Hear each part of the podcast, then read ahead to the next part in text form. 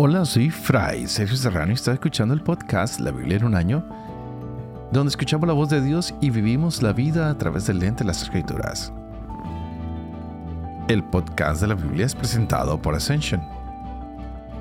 Usando la cronología de la Biblia de Great Adventure, leeremos desde Génesis hasta Apocalipsis, descubriendo cómo se desarrolló la historia de salvación y cómo encajamos en esa historia hoy. Y continuamos con nuestras lecturas de estos días que son fascinantes.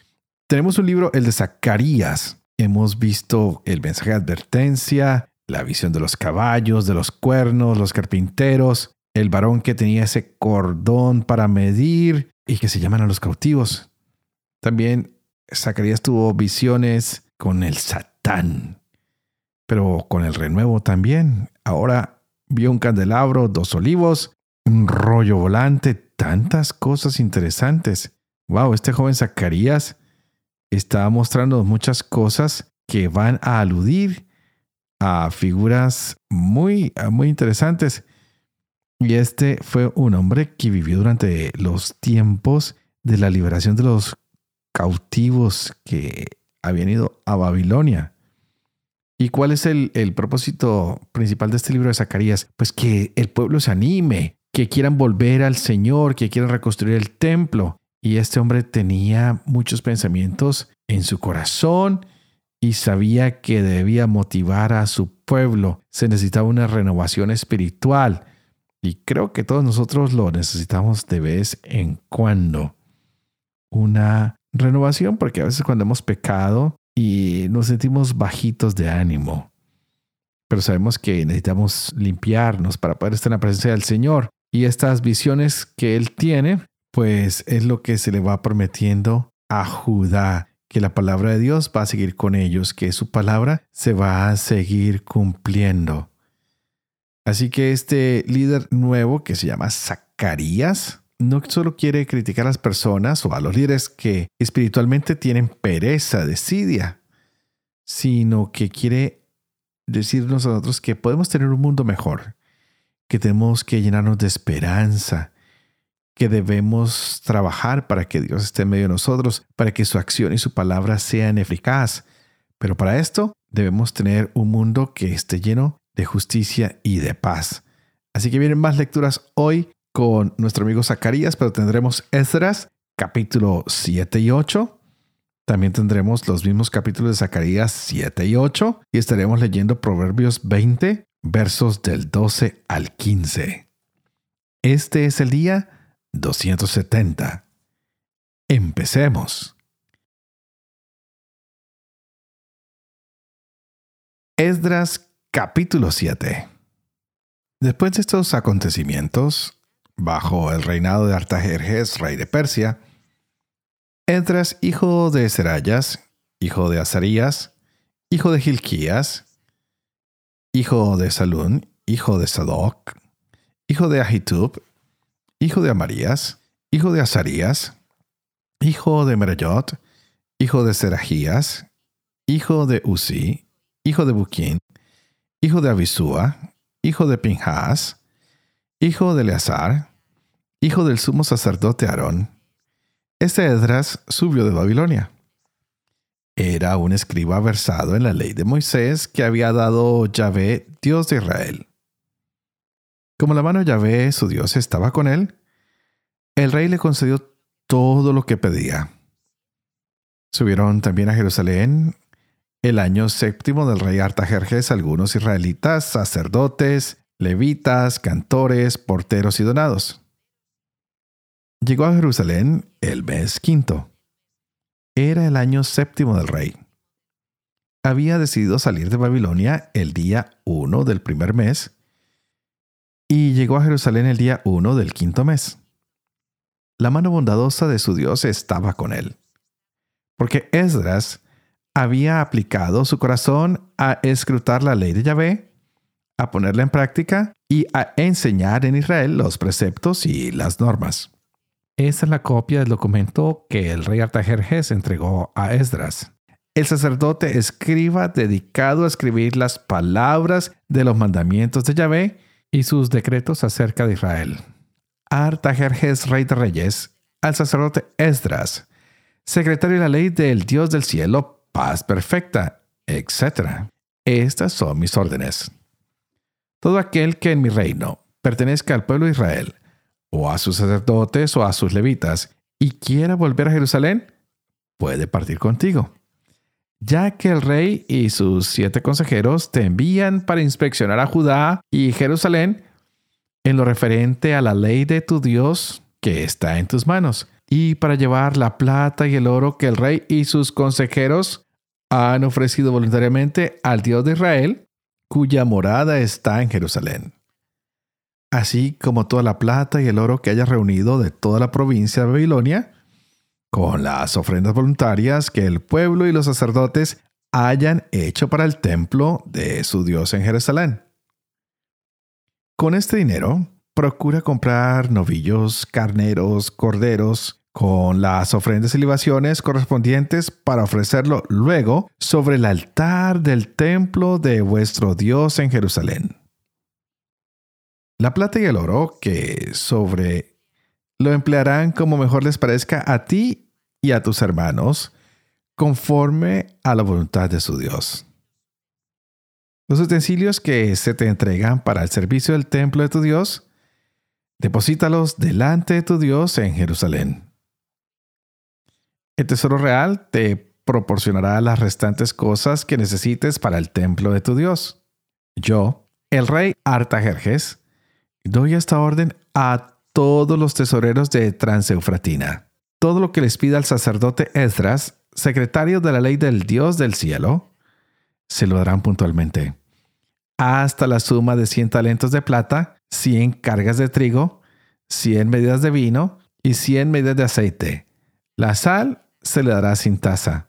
Todo lo que ordene el Dios del cielo debe ser cumplido con celo para el templo del Dios del cielo, a fin de que la cólera no caiga sobre el reino, el rey y sus hijos.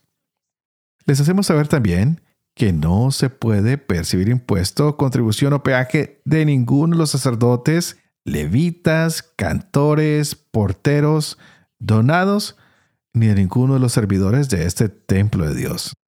Y tú, Esdras, conforme a la sabiduría de tu Dios, que posees, nombra jueces y magistrados que administren la justicia a todo el pueblo de Transeufratina, a todos los que conocen la ley de tu Dios a quienes la ignoran, habrán de enseñársela.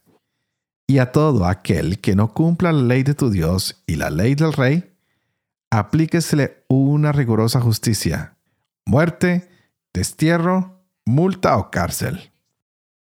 Bendito sea Yahvé, Dios de nuestros padres, que movió de esta manera el corazón del rey para glorificar el templo de Yahvé en Jerusalén y me granjeó el favor del rey, de sus consejeros y de los altos jefes del rey. Yo cobré ánimo porque la mano de Yahvé, mi Dios, estaba conmigo, y reuní a los jefes de Israel para que salieran conmigo. Estos son, según su genealogía, los cabezas de familia que subieron conmigo de Babilonia en el reinado del rey Artajerjes. De los hijos de Pinjas, Gersón, de los hijos de Itamar, Daniel, de los hijos de David, Hatus, hijo de Secanías. De los hijos de Pardos, Zacarías, con el que fueron registrados 150 varones de los hijos de Pahab Moab. El Jonaí, hijo de Serajías, y con él 200 varones. De los hijos de Satú, Secanías, hijo de Yahaziel, y con él 300 varones. De los hijos de Adín, Evet, hijo de Jonatán, y con él cincuenta varones. De los hijos de Elam, Isaías, hijo de Atalías, y con él setenta varones. De los hijos de Cefatías, Sebadías, hijo de Miguel, y con él ochenta varones. De los hijos de Joab, Abdías, hijo de Jehiel, y con él doscientos dieciocho varones. De los hijos de Baní, Selomit, hijo de Josifías, y con él 160 varones.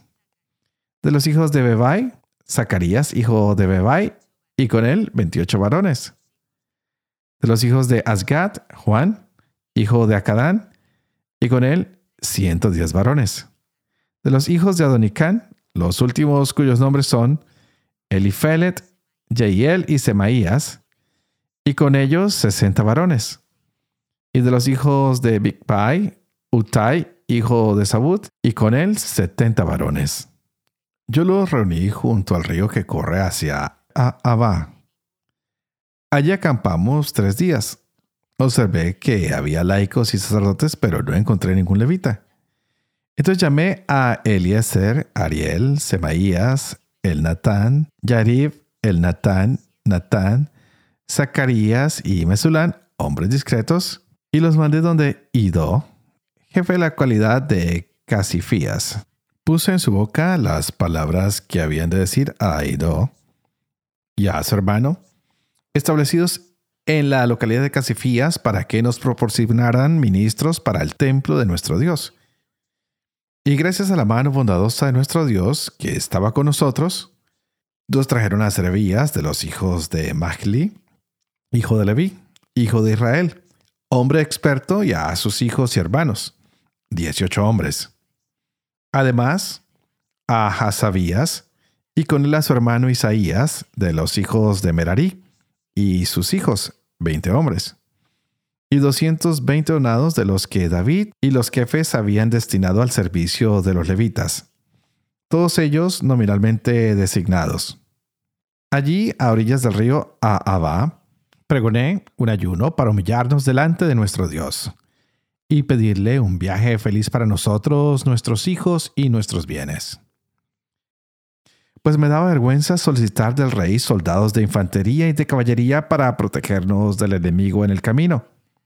Por el contrario, habíamos declarado al rey, la mano de nuestro Dios está para bien con todos los que lo buscan, y su poder y su cólera sobre todos los que lo abandonan. Ayunamos, pues, e invocamos a nuestro Dios con este fin. Y Él nos atendió. Elegí a doce jefes de los sacerdotes, y además a Serebías y a Hasabías, y con ellos a diez de sus hermanos. Les pesé la plata, el oro y los utensilios, ofrendas que el rey, sus consejeros, sus jefes y todos los israelitas que se encontraban allí habían reservado para el templo de nuestro Dios. Pesé y les entregué 650 talentos de plata, 100 utensilios de plata de dos talentos, 100 talentos de oro, 20 copas de oro de mil dáricos y dos objetos de hermoso bronce dorado, preciosos como el oro.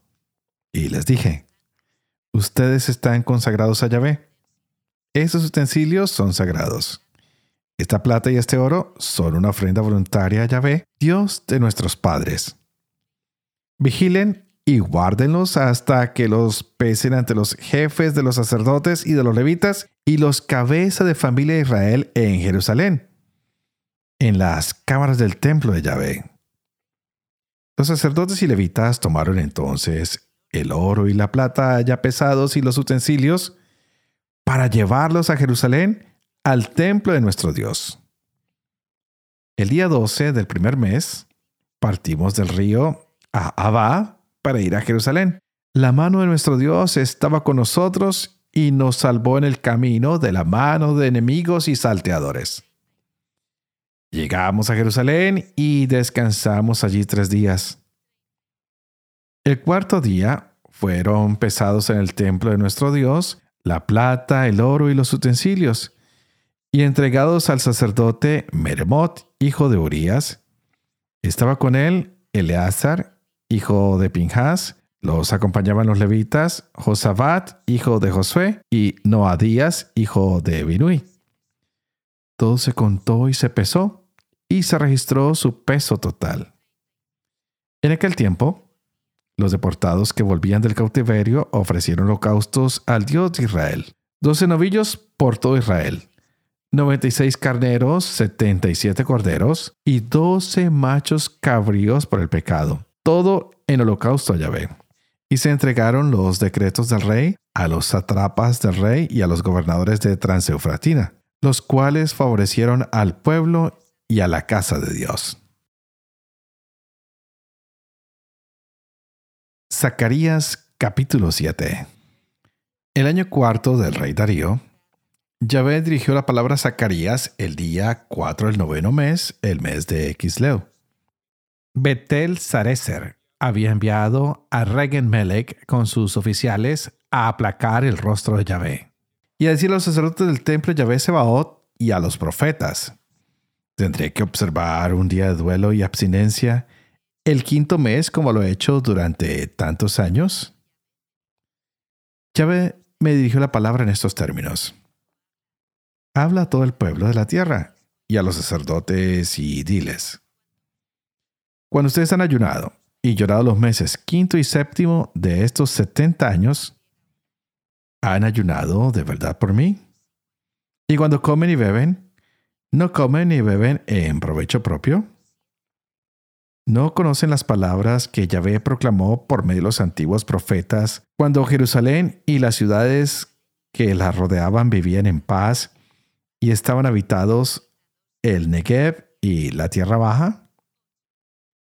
Yahvé dirigió la palabra a Zacarías en estos términos.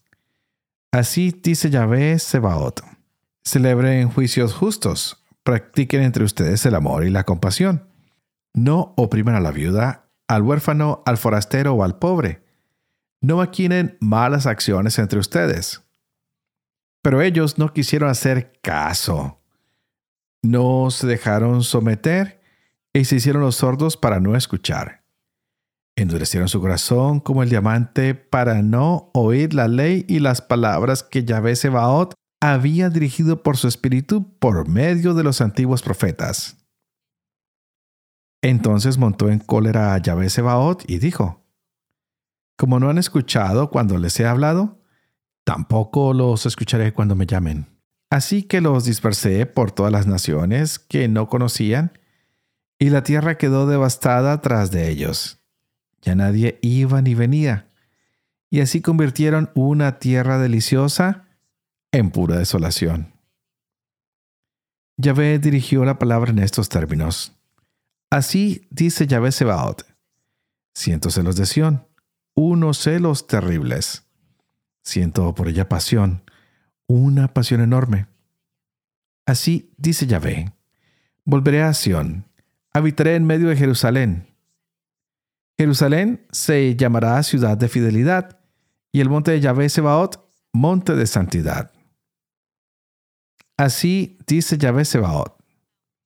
Aún se sentarán viejos y viejas en las plazas de Jerusalén, cada cual con su bastón en la mano, de tan viejos que se harán. Las plazas de la ciudad se llenarán de muchachos y muchachas que jugarán en sus plazas. Así dice Yahvé Sebaot. Y si en aquellos días esto parece imposible al resto de este pueblo, ¿también yo he de juzgar lo imposible? Oráculo Yahvé Sebaot. Así dice Yahvé Sebaot, voy a salvar a mi pueblo, a traerlo de oriente del país donde se pone el sol. Voy a traerlos para que moren en medio de Jerusalén. Ellos serán mi pueblo, y yo seré su Dios con fidelidad y con justicia. Así dice Yahvé Sebaot. Recobren el ánimo. Ustedes creyeron esos días las palabras pronunciadas por los profetas desde el día en que se echaron los cimientos del templo de Yahvé Sebaot para reconstruirlo. Porque hasta esos días no había paga ni para los hombres ni para el ganado. No había paz para hacer una vida normal a causa del enemigo y yo había dado rienda suelta a los enfrentamientos entre los hombres. Pero ahora ya no seré para el resto de este pueblo como en días pasados oráculo de Yahvé Sebaot, porque hay simiente de paz. La vid dará su fruto, la tierra dará sus productos y los cielos darán su rocío, y yo daré en posesión al resto de este pueblo todas estas cosas. Y del mismo modo que ustedes fueron malditos entre las naciones, casa de Judá y casa de Israel, así los salvaré yo y serán benditos. No tengan miedo recobren el ánimo. Así dice Yahvé Sebaot. Aunque decidí hacerles mal cuando me irritaron sus padres, dice Yahvé Sebaot, y no me arrepentí de ellos, en estos días he decidido favorecer a Jerusalén y a la casa de Judá. no teman. Esto es lo que deben hacer. Decirse la verdad los unos a otros, juzgar con equidad en sus tribunales, no maquinar el mal entre ustedes y no aficionarse a jurar en falso, porque odio todas esas cosas, oráculo de Yahvé. Yahvé me dirigió la palabra en estos términos. Así dice Yahvé Sebaot. El ayuno de los meses cuarto, quinto, séptimo y décimo será para la casa de Judá ocasión de regocijo, alegría y faustas solemnidades. Amén pues la verdad y la paz. Así dice Yahvé Sebaot. Todavía vendrán pueblos y habitantes de grandes ciudades, y los habitantes de una ciudad irán a la otra diciendo, Vamos a aplacar a Yahvé y a visitar a Yahvé Sebaot. Yo también voy. Y vendrán pueblos numerosos y naciones poderosas a visitar a Yahvé Sebaot en Jerusalén y a aplacar a Yahvé. Así dice Yahvé Sebaot. Aquellos días, diez hombres de todas las lenguas de las naciones asirán por la horra del manto a un judío diciendo, queremos ir con ustedes, porque hemos oído decir que Dios está con ustedes.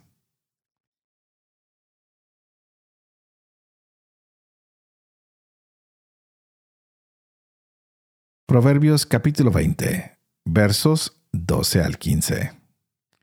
Oído que escucha y ojo que ve. Ambas cosas las hizo Yahvé. No te entregues al sueño, que te empobrecerás. Abre tus ojos y te hartarás de pan. Malo, malo, dice el comprador, y cuando se va, se felicita. Abunan el oro y las piedras preciosas pero lo más valioso son los labios expertos.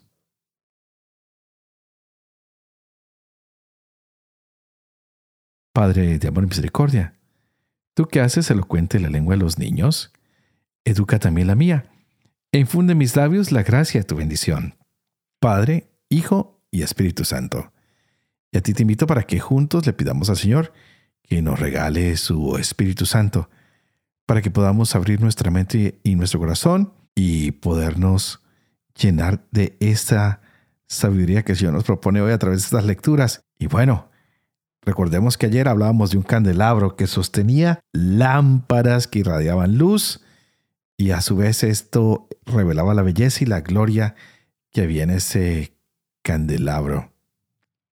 Hoy venimos a otro tema muy interesante, el ayuno hay una gran propuesta y el Señor hace preguntas muy serias en el libro de Zacarías con respecto a ese ayuno, si es algo ritual o no es. ¿Cuántas veces nosotros hacemos ayuno en este tiempo? ¿Cómo estamos entregándole ese sacrificio al Señor? Porque hoy también se nos hablaba de lo que es el corazón que está en lo correcto y los rituales que son correctos y de un corazón que no está en lo correcto y rituales que tampoco son correctos, lo cual nos puede llevar a la desobediencia y nos puede llevar a estar cautivos por el pecado. Wow, interesante. Un Dios que siempre está pensando en nosotros. Este libro de Zacarías se nos da como un regalo de esperanza.